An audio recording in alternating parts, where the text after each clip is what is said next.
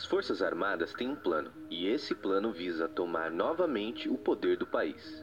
Hoje, a etapa atual desse plano consiste em tumultuar as eleições de outubro.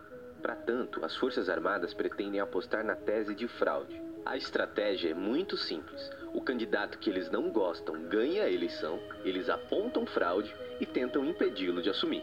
E para ajudar nessa empreitada, eles querem fazer uma fiscalização paralela das eleições. Uma das pessoas responsável por esse plano é o general Paulo Sérgio Nogueira, que além de ser general do Exército, é também, olha só, o ministro da Defesa do governo Bolsonaro. Então, olha que interessante.